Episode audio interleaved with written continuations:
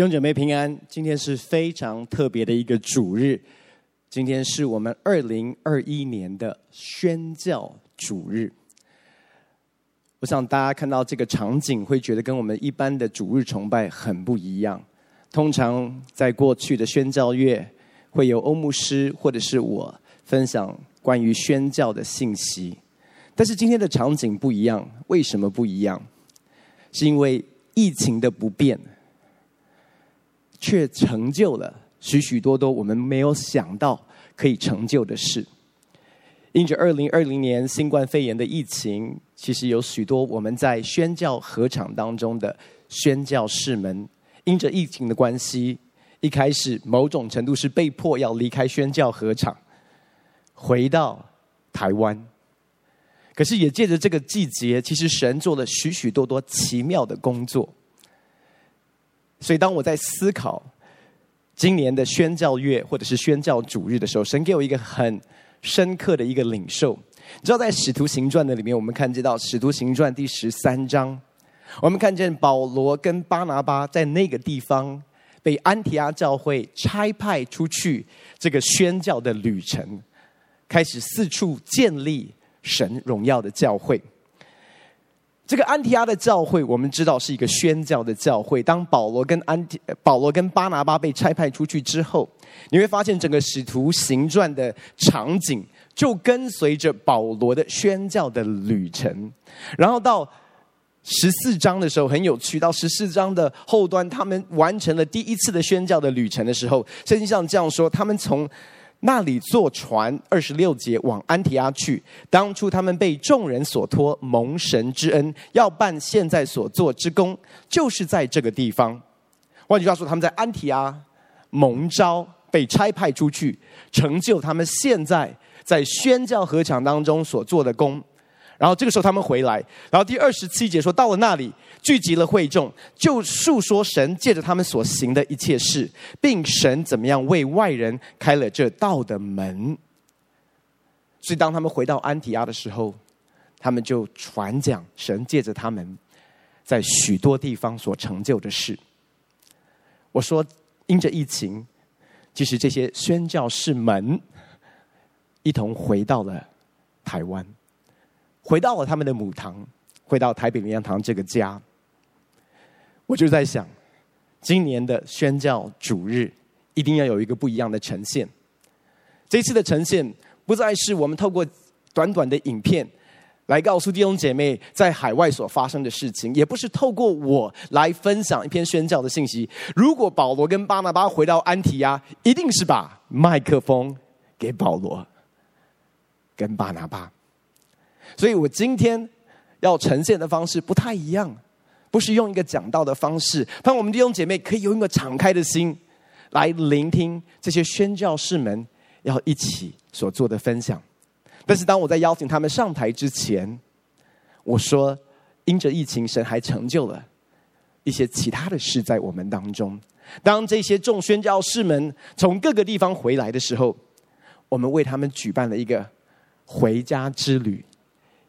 一个回家的特别的聚会，再次把大家的心可以彼此对齐。我真的说，在疫情当中，神成就了唯有他可以成就的事。我们来看这个影片。因为在那里，我们就是是牧者嘛，我们就不能跟弟兄姐妹说，其实我们也很害怕，我们也很紧张。在宣教地的时候，好像台湾这一边，我觉得是没有什么连接的。你被忘记了。宣教士出去那么多年，常常会到自己的教会，甚甚至自己的国家，怎么搭公车，怎么搭捷运，怎么骑欧多拜，怎么骑路，真的都不知道。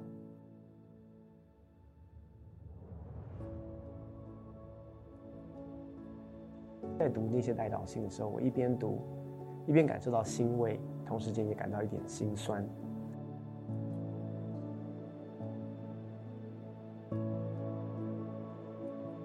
其实疫情带来很多的不方便，啊，疫情也带来很多的某程度的一个压力跟困扰。我的羊群都在那边，我的护照也在那边，我来做什么？哈，所以沮不沮丧？非常的沮丧。其实我们也是会害怕的，我们也会害怕这个疫情，我们也会怕死的，然后我们也会有担心啊，要是已经就是弟兄姐妹真的确诊了怎么办？非常的沮丧。对，我记得刚回来的那一段时间，就是有一段时间，呃，我在自我介绍的时候，我不知道怎么跟人家讲说我是谁。但是疫情同时也成就了一个，我相信在主里面一个我们没有预期达到的一个目的，就是对齐。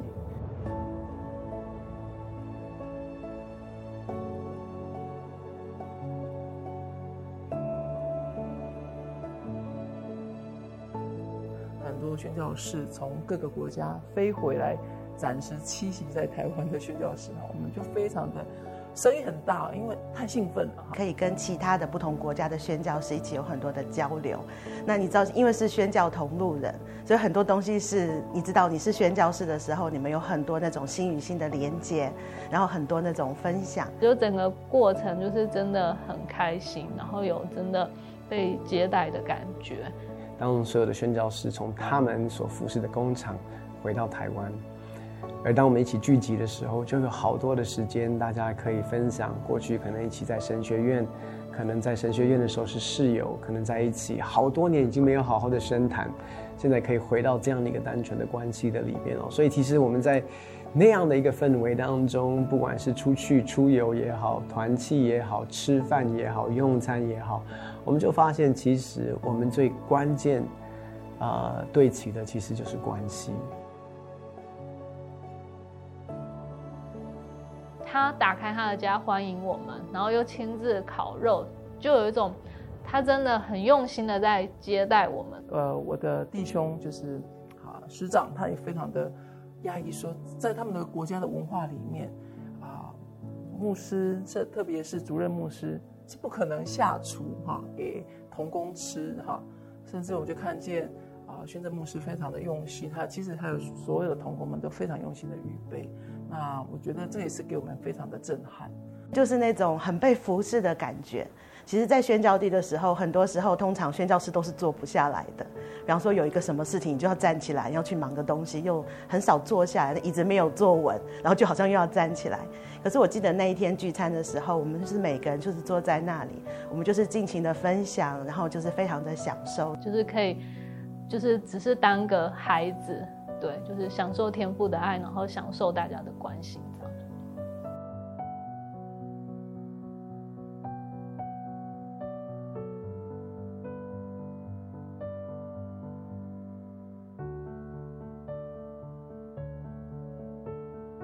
在跟这三位宣教士在一起互动的时候，我觉得很是很没有。距离的，就是不会觉得是有压力。实战的经验，他们整理出来的丰富的这些知识，还有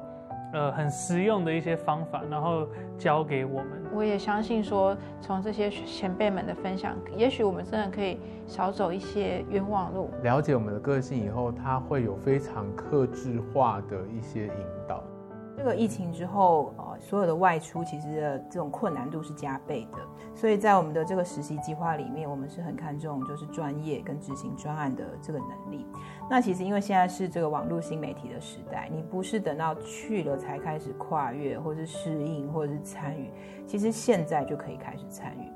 所以我们的宣教实习生，他们可以从在实习的时候，在这里就开始参与我们在中南美、在非洲、在亚洲各个国家，在匈牙利，现在就可以开始参与。你说传授也好，传承也好。帮助新一代的宣教士，或者是有对宣教有负担的弟兄姐妹哦，我觉得这样的一个传承其实是非常非常重要的。若不是疫情，真的不可能有这样的一个机会。这次回来我就发现，哇，我们教会真的有超前部署，就是已经在培训，然后有这个计划，就帮助下一代的这个宣教士。宣教士的培训当中，就看见真的很有盼望。我们真的觉得是说，这是一个真实的一个传承的时候。慈禧宣教士他所设计的这些课程呢，很多都是非常的实用的。对，那我们在怎么准备这个课程的教导呢？就很多就是你呃，我们在过去对于自己在宣教地的发生了很多的事情的一些内省，这样。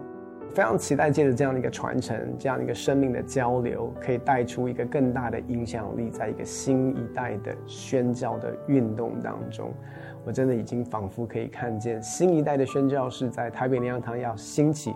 回应着大使命的呼召，是更有经验、更有智慧，然后在这样的一个两代的连接当中，为主得地为业。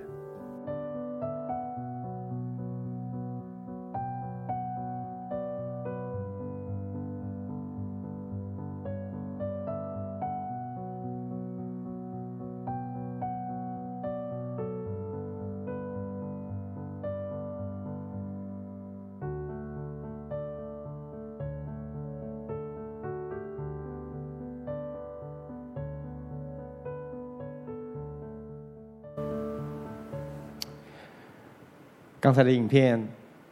真的是非常令人感动。今年宣教士回到我们当中，刚才你看到的这个退休会，大家不用担心，这是在疫情爆发之前 四月我们所举办的哦。那但是感谢神，借着疫情，其实是宣教士回家。那今天在现场。刚才大家看到的影片的这些宣教士活化在我们当中哦，所以今天我主要要把时间交给的是让他们能够来在我们当中分享。我们会用座谈的方式，用分享的方式，能够把今天的信息呈现给大家。所以在这边，我们特别要欢迎来到我们当中的三位宣教士。首先，我要欢迎张博涵啊、这位牧者，他其实九年在非洲的肯雅。牧会哦，然后呢，不管是在华人的教会，或者是在当地的这个原住民马赛人的事工。另外，我也要欢迎呃黄嘉琪宣教士，他有超过十年在日本生活工作，他是在日本信主蒙召，也在那边装备，开始在那边宣教。那有一位也是很特殊的宣教士在我们当中。叫做祥英，他有十四年在中亚。那因为要保护他对外服侍的一个身份，所以我们在拍摄跟曝光的一个手法上面有个特别的安排，所以请大家可以体谅。好，我们欢迎这些宣教师，所以在留言区里面可以说欢迎宣教师回家，欢迎宣教师回家。那今天呢，我们特别呃有一些的问题要来请他们来跟我们呃弟兄姐妹一起来分享哦。首先我要问他们的一个问题是。请问你们是在一个什么样的情况当下开始这个回家之旅哦？回到台湾哦，在这个疫情当中呢，经历了什么样的酸甜苦辣？在这个过程当中，我知道这个回来也不是非常容易的。首先，我想请伯涵来回答一下。嗯，其实我回来不是因为疫情，因为我我上一次出发是二零二零年的一月三十号。所以是疫情刚爆发的时候，我们决定回到肯亚，因为我们还有弟兄姐妹在那边。但是我们就想说，哦，这次去可能很久都回不来，因为疫情。但没有想到，就是神的带领超乎我们想象，就是我怀孕了，不是我现在怀孕，是就是去年怀孕了，所以就。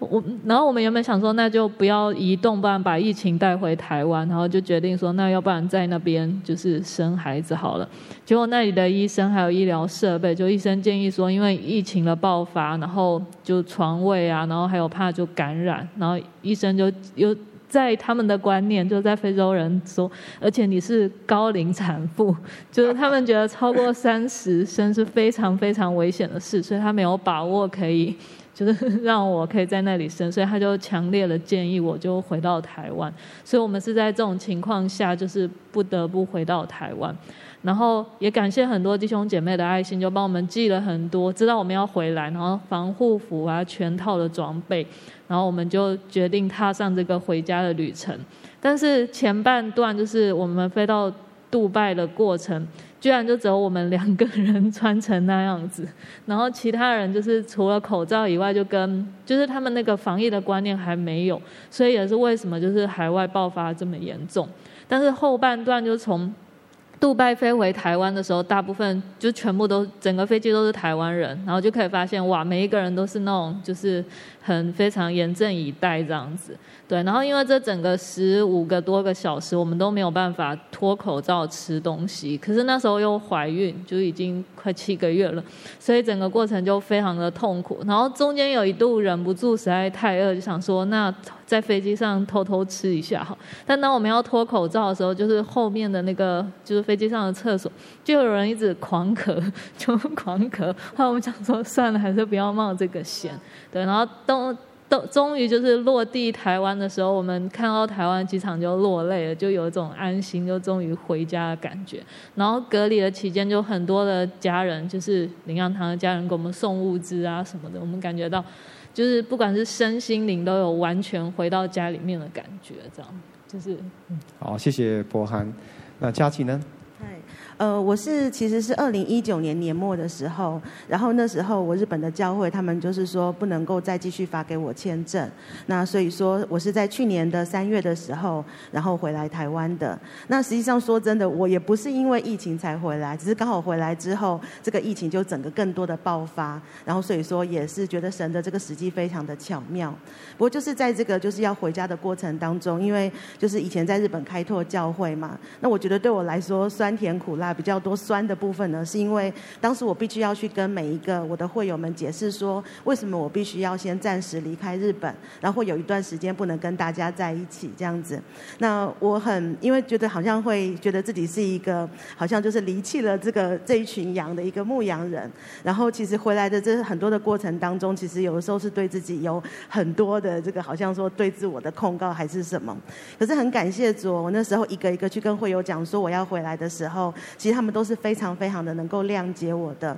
我记得呃有一个老太太哦，那她其实因为我以前服侍的地方呢是东北地区的一个小小的渔港，然后一个七十几岁的老太太，可是这个老太太呢其实她是不认得字的，我就觉得很不可思议，就是在日本这一个国家这么的现代化，可是是有人他不会写字的。可是我回来之前，他就写了一封信给我，然后那封信就是一个字一个字，就是他很努力的把这个字写下来，然后写说我们会等你回来。然后我会在这里为你祷告，这样子。所以对我来说，就是嗯，有时候宣教士是你离开了一个家，然后你回来台湾。然后因为我以前呃我在台湾，我是在日本蒙招的，所以我在台湾其实原本是没有一个属于自己的教会。但是我觉得就是在去年的这一段时间当中，就是学习一个，就是说更多的了解灵粮堂这个教会这个家，然后慢慢的学习在这个家中，真的是学习做孩子这样子。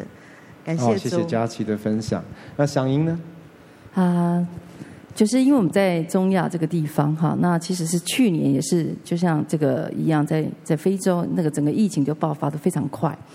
所以说，基本上当地的政府基本上就是资源啊，各方面反应力都有限。那我们就开始面对非常严峻的这样子封城哈。那其实酸甜苦辣其实非常的多，呃，特别在封城的过程当中，很快的两个星期而已，包括我们的员工就告诉我们说，就当地的员工就说我们没有饭吃了哈。所以我们不只是呃惧怕，然后我们就开始要开始马上要做一个物资的集结哈。那当下我也是就跟台北粮堂我们的母堂说，我们需要。有一些募资哈募款，甚至就是有有这样子的一个呃款项就到我们那边，那我们就开始也跟当地的牧者开始在做一个呃第一个阶段是先抢医疗哈口罩啦什么这个都没有，第二个因为我是华人的背景，因为他们认为这个病毒是从呃这个华人开始的嘛，所以也不给我们买口罩哈，那所以我们就必须动用当地的员工啦，就是当地的牧者去。呃，收集这些物资，呃，这个医疗的物资，然后开始去发放给啊、这些需要的人。那第二个阶段已经进入到，我刚刚说两个星期就没饭吃了哈，因为当地人不储蓄，所以我们开始要变成赶快去募这些食物。那第三个阶段是呼吸器。就是说，已经到完全爆发到，我们必须把这些呼吸器，那用当地牧者，因为不能出面嘛，因为我看到我们，他们就吓死了哈。所以说是有当地的牧者背着到患者的家里面，帮他吸呼吸器。这些人就一边吸呼吸器，一边听福音。很奇妙的，在这当中，神也让这些所谓穆斯林的背景的人就觉知。那所以我看见神就怎么样出手哈？那这当中，嗯，我们其实是非常不容易，但是很也是很感谢母堂。那宣旨处的牧者就跟我们说，建议你们先暂时撤退哈。那的确是在疫情当中，那对一个宣教士，我们还带着教会，那这些群羊，就像刚刚佳琪宣教士的，呃，还有博他们宣教士所说的，我们最难过的就是羊群怎么办？所以在这当中是一个天人交战，非常非常的 不容易。那最后我真的觉得说学习顺服当时神的带领，所以后来我们辗转，其实神就开路。那其实我是我们的背景，台湾人在那边基本上是不可能拿到任何的签证，包括这个叫做 transit，嗯、呃，这个呃转机的这样子都不大可能。那也很奇妙，神就神机似的在四天之内给我一个签证，是可以经过第三国、第四国辗转，我们全家就落地回到台湾。第一次回到台湾一年，好，在这一年当中真的不容易。那我们觉得也看见酸甜苦辣，神在这当中虽然不容易，但是我们现在回想起来，有神极大的美意，就是回到家，再次的回到台北灵粮堂，我们这个家，而且是再次的与神对齐，与家对齐。哇，真的听到你们每一个人的历程哦，都很不一样啊。那有的真的是在最严峻当中，我都还记得那时候宣直处的同工在跟我分享，呃，祥英宣教师当时的处境哦。其实我们真的感觉到一种危机危险哦，然后真的是有这样的一个机会可以飞到第三个地方 transit 回到台北，我真的相信这是神的一个开路跟带领。也听到你们的故事。那我知道你们都是呃呃，柏涵都九年，然后其他两位都在宣海外宣教超过十年以上哦。我相信这一路一定有许多的呃心路历程也好，或者是看见神在当地所做的，可不可以分享一下过去在宣教合场当中，你们看见到？经历到神的作为，可不可以有一些的分享？我想啊，要不要从祥英先开始分享？啊，我想就是先有我个人的身份，去的时候是单身哈，那回来已经是十多年，就有神也祝福我们有家里。那其实我以一个宣教士来看见神在那边工作，首先我先分享在我们家庭当中，呃，第一个就是看见孩子哈，那当然我们就是呃这边用家庭就可以来服侍当地的，跟当地的呃家庭。有进一步的建立关系跟连接，因为是牧民的关系，基本上是很难。如果我只是刚开始是一个单身的一个角色。呃，很难去接触到，比如说他们的孩子啦，或者是家庭的问题。那我就看见在这当中有很大的祝福，就是透过家庭的建立，那也可以与他们有一个连接。包括弟兄可以服侍他们弟兄，我可以服侍他们的妇女。然后呢，孩子也是成为我们个很好的桥梁，可以跟他们来谈哈。那我可以看见，就是特别在工厂当中，我我我想我在在思考这个神在这十几年当中到底。呃，在我们这个家庭或者是在我们所服侍当中，其实我们就很奇妙的看见，其实在这当中，呃，特别，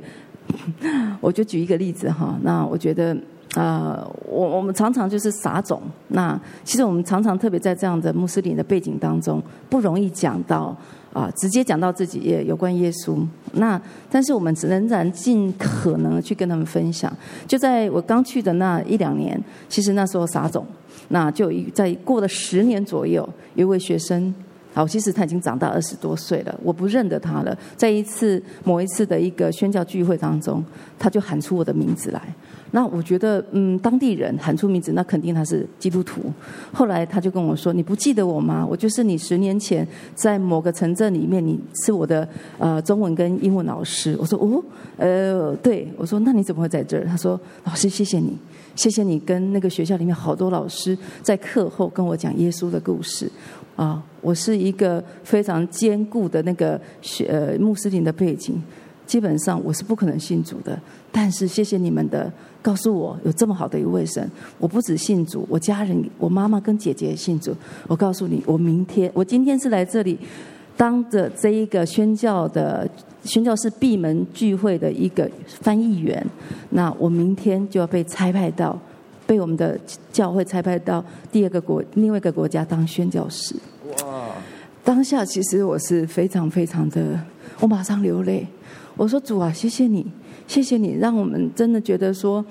我们不能做什么，或者是我们认为我们没有做什么，或者是我们看不到这个撒种的这样子的一个，好像到底有多少人信主。是不是在这个过程当中，神真的让我发现，真的你真的流泪撒种的，必要欢呼收割啊！真的是把荣耀归给神。那这样子的一个例子还很多啊，但不不是只有发生在我身上，还有很多听到许多宣教士的一个经历当中，我们看见，虽然疫情让好像很困难，但是其实我们看见不是人做什么，而是神一直在工作。Amen，Amen，哇，真的听了好感动哦，听到。这样的一个多年撒下的一个种子，其实神都纪念，神都在工作，而且最后收成可能不一定是我们，但是神都知道，神都知道我们的摆上，哇，真的非常非常感动。那佳琪宣教士呢？哎，是的，我一开始呢，呃，就是呃，在开始就是接受呃蒙招，就是在日本宣教的时候，其实一开始我。对日本是没有什么负担的，但是那时候，呃，我在三一的海啸之后，神让我看到说，日本人真的需要福音，因为除了福音之外，他们如果什么都没，就是他们因为海啸冲走了一切，其实他们什么都没有。那所以说，我们一开始在这个灾区，其实是一直在做一个陪伴。然后就是你知道，呃，二零一幺到现在已经过了十年了，这样子。那我觉得在日本宣教比较不容易的一件事情，就是因为日本人信主的人实在是没有很多，只有不到百分之一这样子。那所以说，嗯，我们在陪伴的过程当中，很多时候是要需要花很多很多的时间的。那我觉得最难的就是，常常你会觉得说花了很长的时间，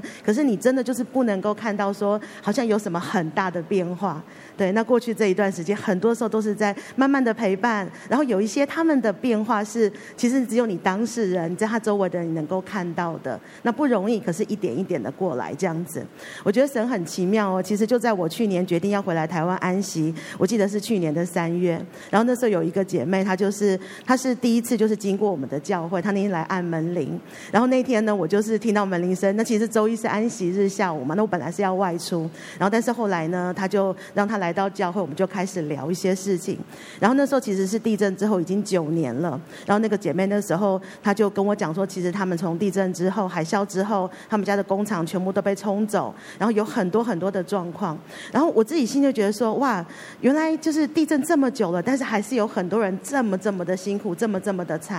然后那时候我就跟那个姐妹讲，我就是听哭着听完她的故事，然后我说，我我真的不知道怎么帮助你，就是没有金没有银，可是我可以把我知道的耶稣介绍给你，就那一天呢，我们就一起做了一个觉知的祷告。哇！我觉得很感谢主，就是你知道，甚至是我决定要回来了，可是神还是持续的在带领做这个宣教的事工。然后呃，后来那个姐妹她现在在呃当地的地区呢，她自己有一个小小的一个 group 这样子，然后她会就是很很多的来，就是陪伴她周围的人。那还有像刚刚说的，就是那个不认得字的那个老奶奶，其实她现在正在受上受洗的课程，她准备要受。受洗了，对，然后我就很感谢，就像刚刚呃祥英姐她讲的一样的，就是说，真的是种下这个种子，谁会让他？就是说，只有神才能够让这个种子长大。我觉得我们做就是领受当下神给你的呼召，你在当时做你要做的，神要你做的事情，在小事上忠诚，然后神他都会成就。阿门，阿门。哇，真的非常非常美的一个故事啊！我真的，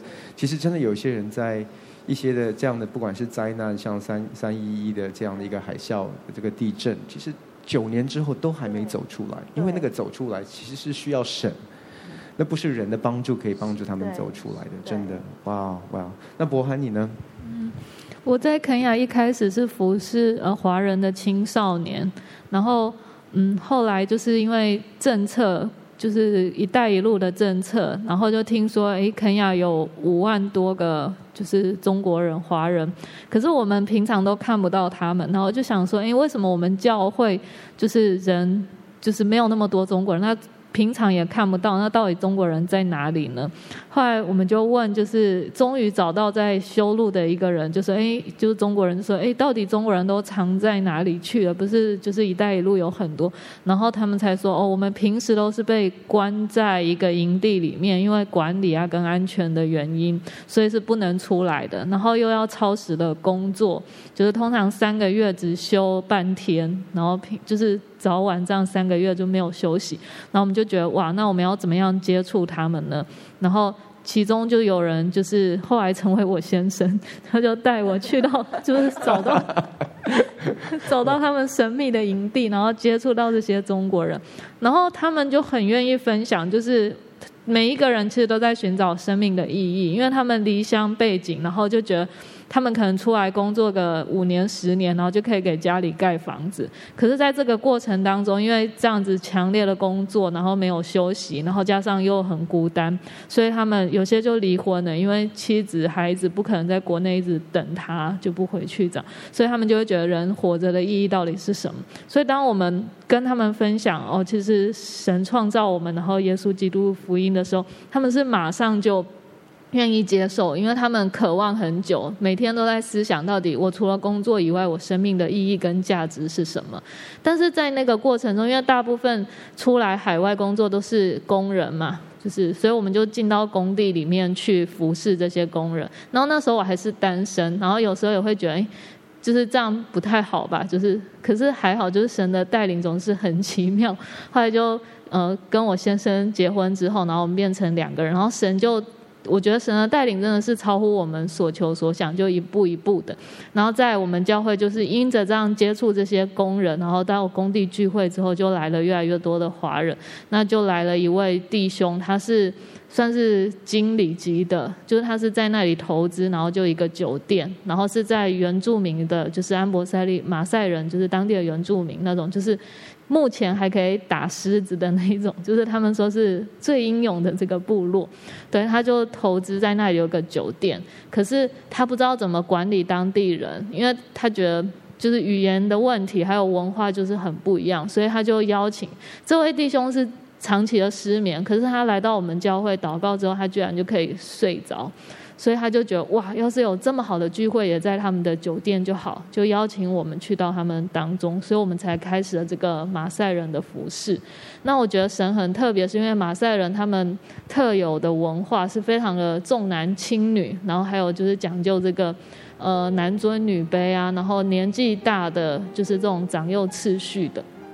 对，然后我就想，如果我没有结婚的话，我去到他们当中，他们是完全不会接纳你的。但还好，就是已经结婚之后才去到他们当中，然后开始马赛人服侍之后，我觉得神很特别，是因为呃，马赛人其实才是这块土地的主人，就是非洲土地的主人。可是因着过去殖民的关系，他们就一直被赶，被赶赶到旷野，现在就跟动物生活在一起。但是华人其实。某种程度，他们觉得华人也是去剥夺他们的资源啊，或者是奴役他们。但神却在这个时候透过华人教会来服侍这个原住民，所以就看见神奇妙的工作。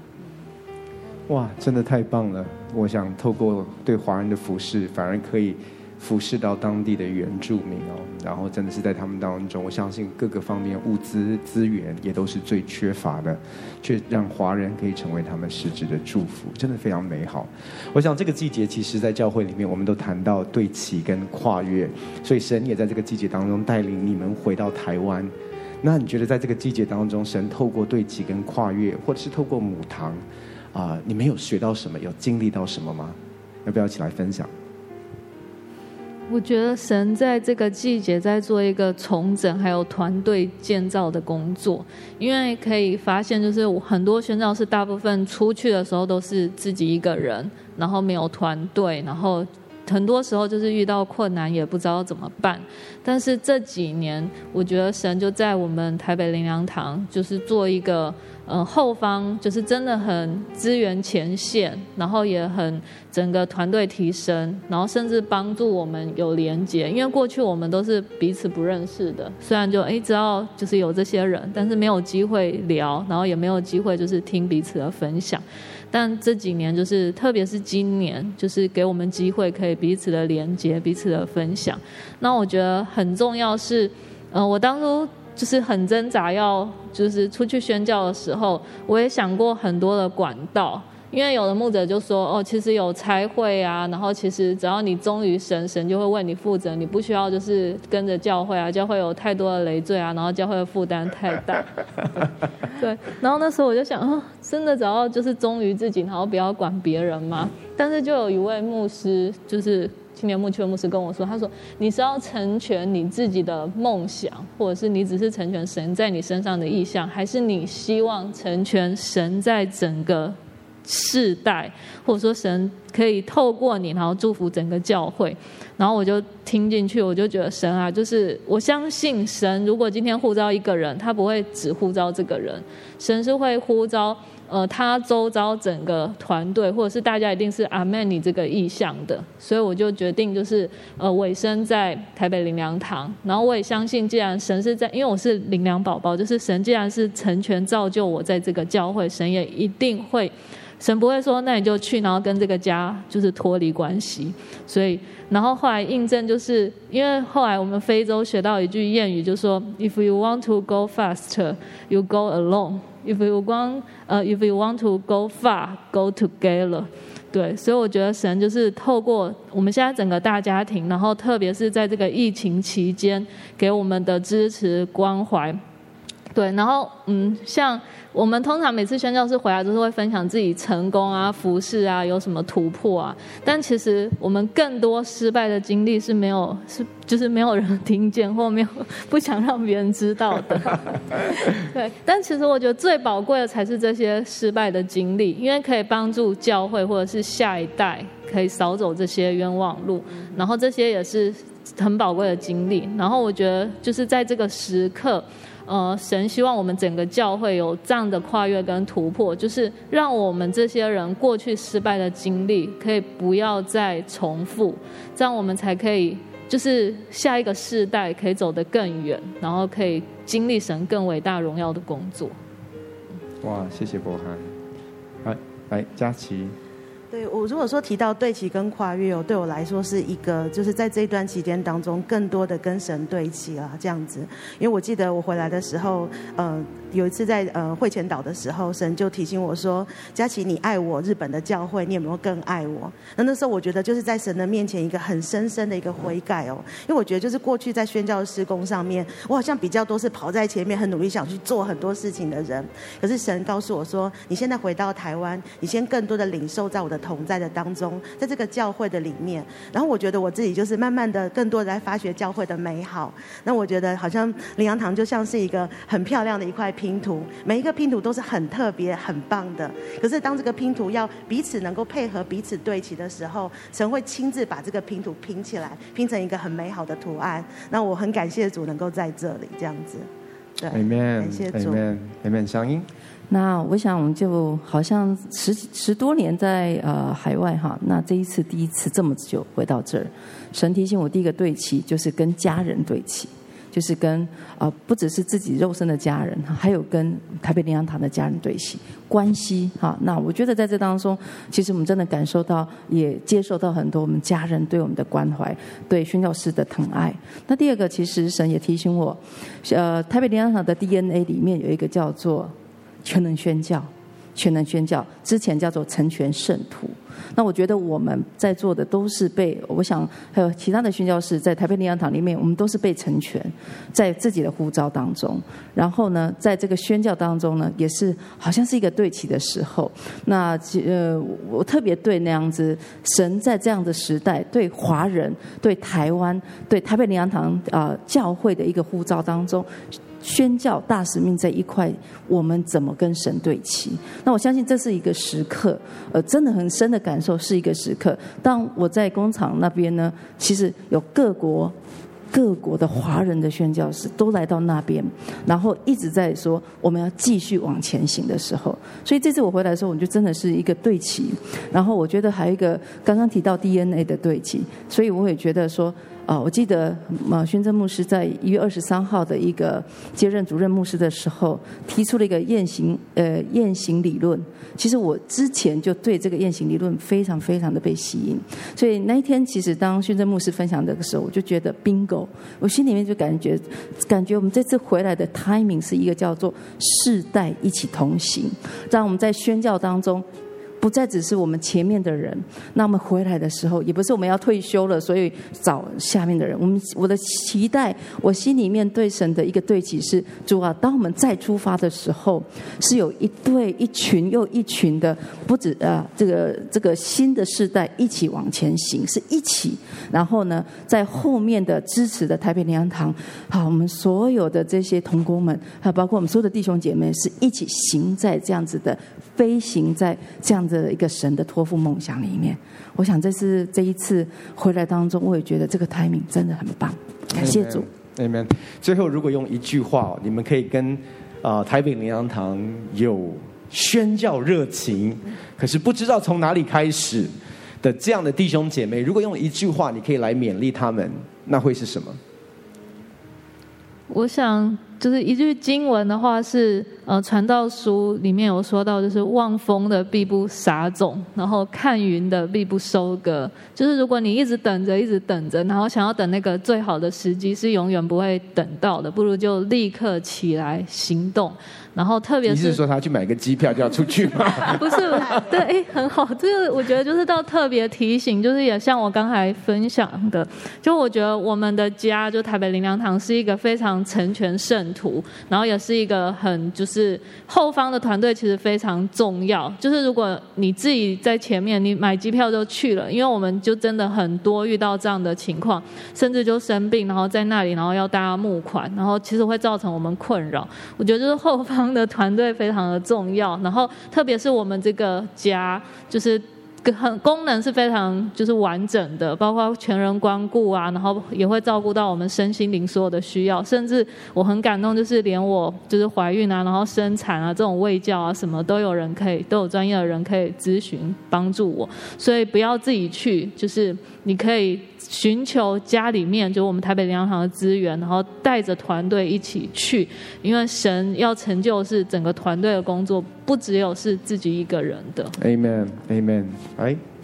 嗯，我觉得就是呃，当神呼召以赛亚的时候，先知以赛亚的时候，然后以赛亚他就回应了神，他说：“我在这里，请差遣我。”可是我就是想要，就是想要有宣教呼召的人，你要记得一件事情，就是神同时他也对少年撒摩尔说话，而当时的撒摩尔他也是回应神说：“我在这里。”所以不要觉得说我好像要要怎么样，很怎么样，我才能够回应这个呼召。我觉得你可以先回应神对你的这个感动。然后呢，用一些呃，比方说装备啊，各种各样的方法，然后呃，跟随着神的带领，然后接受这些装备，然后等到准备好的时候，神会让你出发的。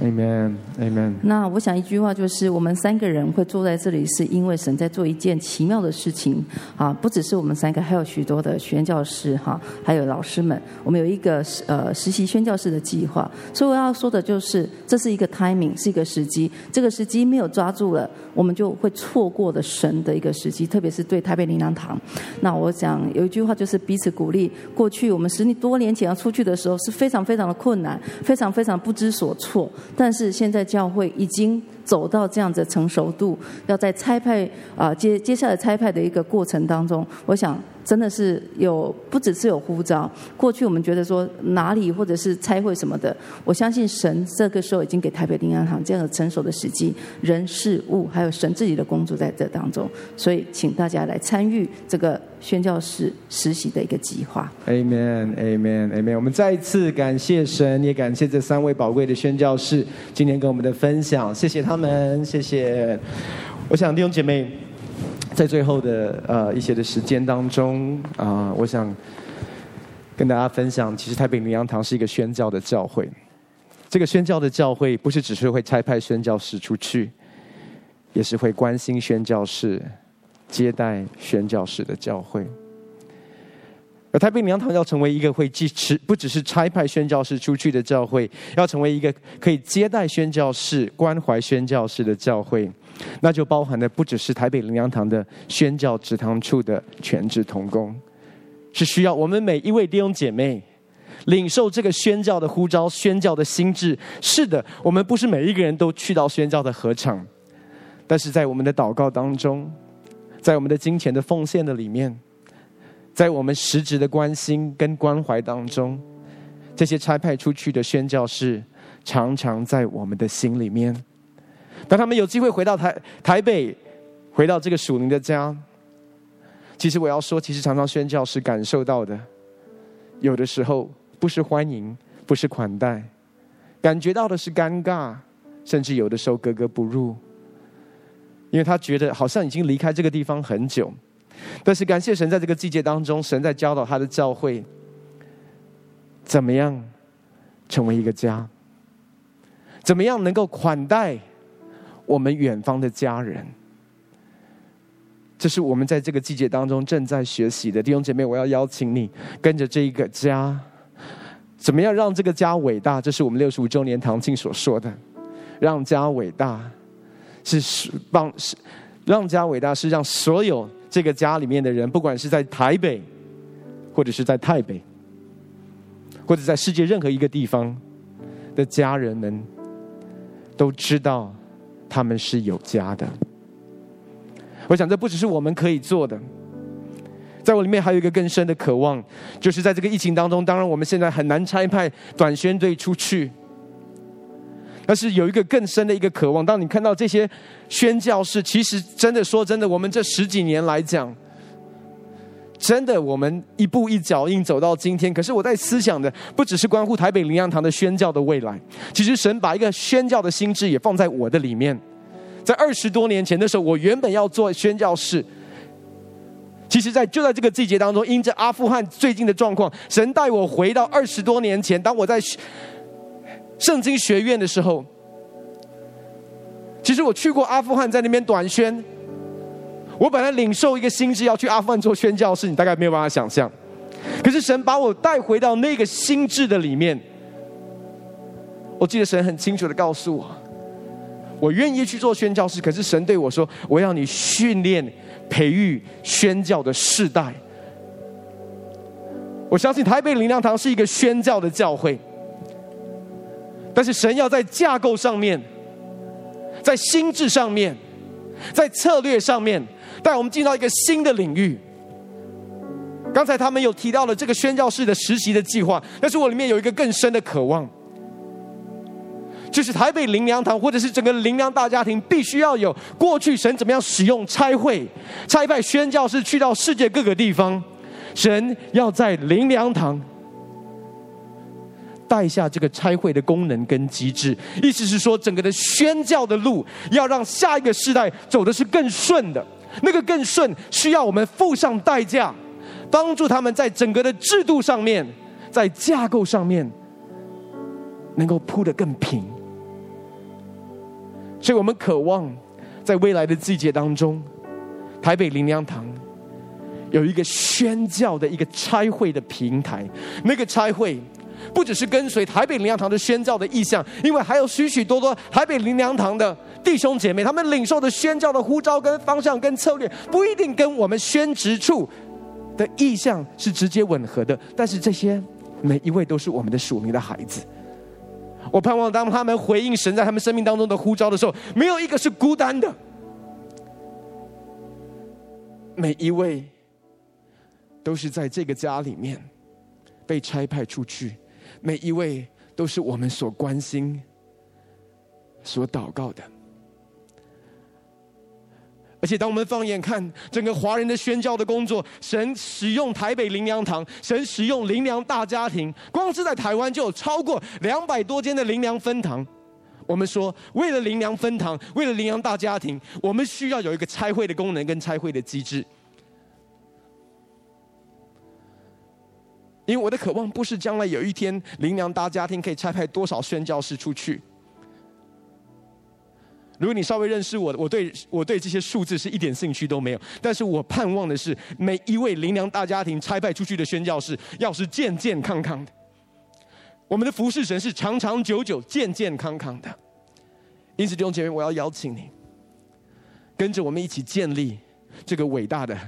灵粮差会的平台。一句未来的宣教士，当他们走这个宣教的旅程的时候，不是更多的辛酸。更多的挫折，而是他们真的可以经历一个世代传承的恩膏，还有一个世代同行的恩膏，当他们回应神大使命的呼召。所以最后，我要想邀请我们的弟兄姐妹，就在你所在的位置上面，好不好？这时候可以站起来，我们有一点的时间祷告，有一点的时间来回应。我相信今天圣灵。在对我们的心说话，虽然是用一个座谈式的方式，但是我知道神的灵正在感动我们的弟兄姐妹。所以我要邀请敬拜团用这首诗歌来带领我们敬拜。你持续让神的灵来对你的心说话，我们一起来敬拜。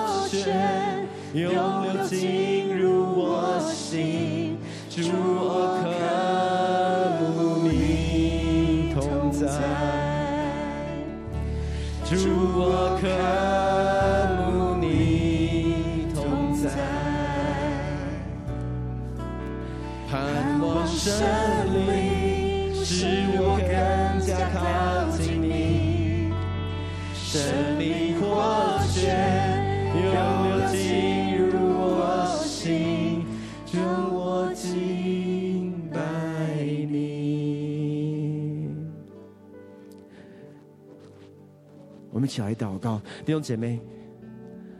如果今天在这个信息当中，你感觉到神把一个宣教的一个负担跟呼召放在你的里面，就在听的过程当中，你里面开始激动起来。今天我要特别来为你祷告。如果这是你，就在你所在的地方，我要你把你的手按在你的心上。今天宣教的灵。要浇灌在你的生命的里面。你可能说我不知道，你可能还是个学生，你对未来不知道要怎么样能够走进到这个命定的里面。但是我要告诉你，抓住神的呼召，委身在这个属灵的家，我们一同与你走进到你的呼召跟命定的里面。所以这时候，把你的手按在你的心上，我要来为你来祷告。今天宣召的灵要浇灌在你的生命的里面，要对你的生命来说话。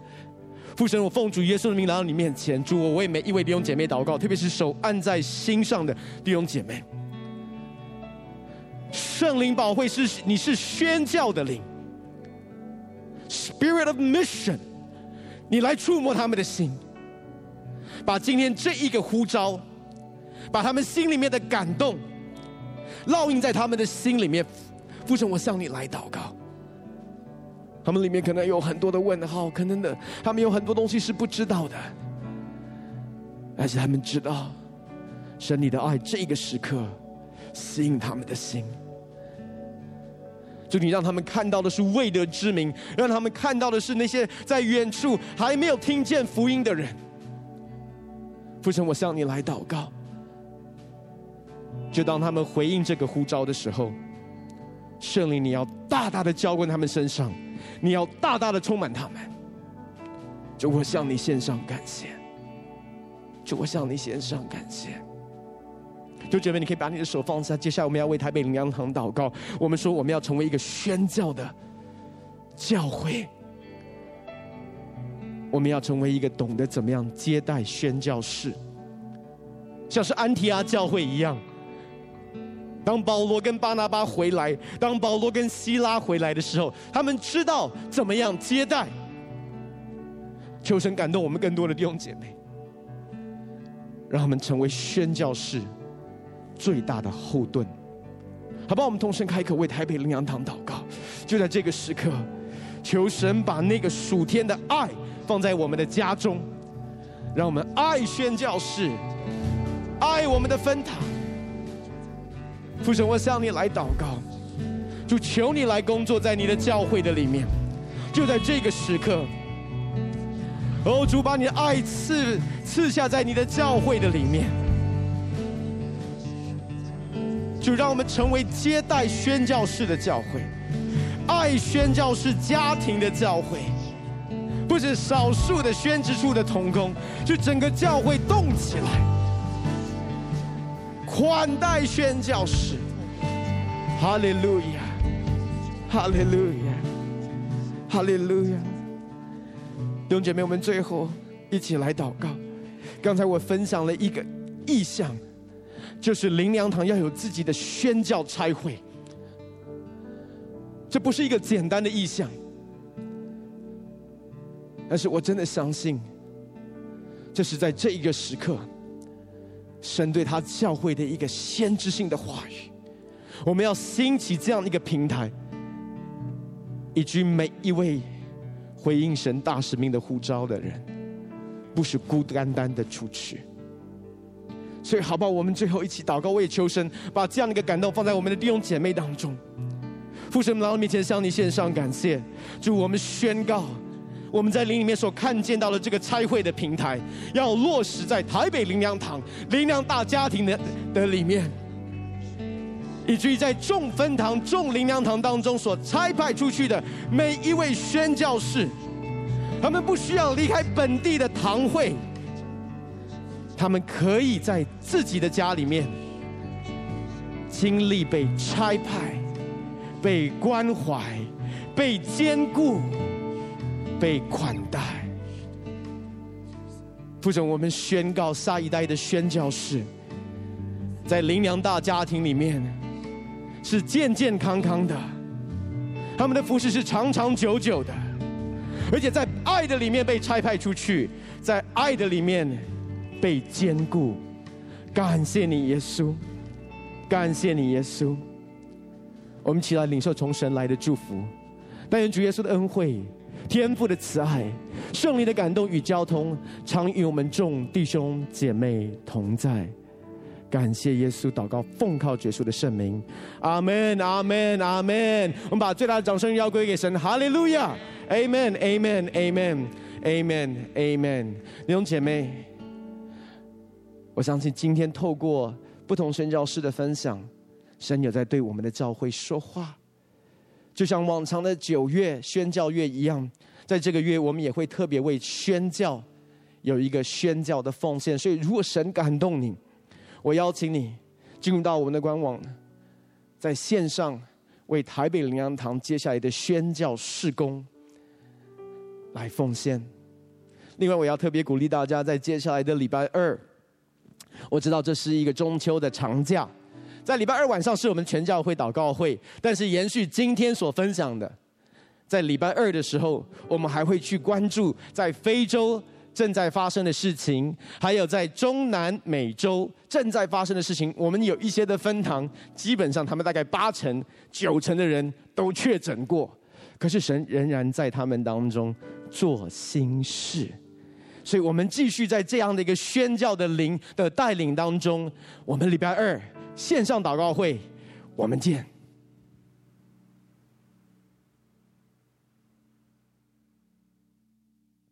阿门。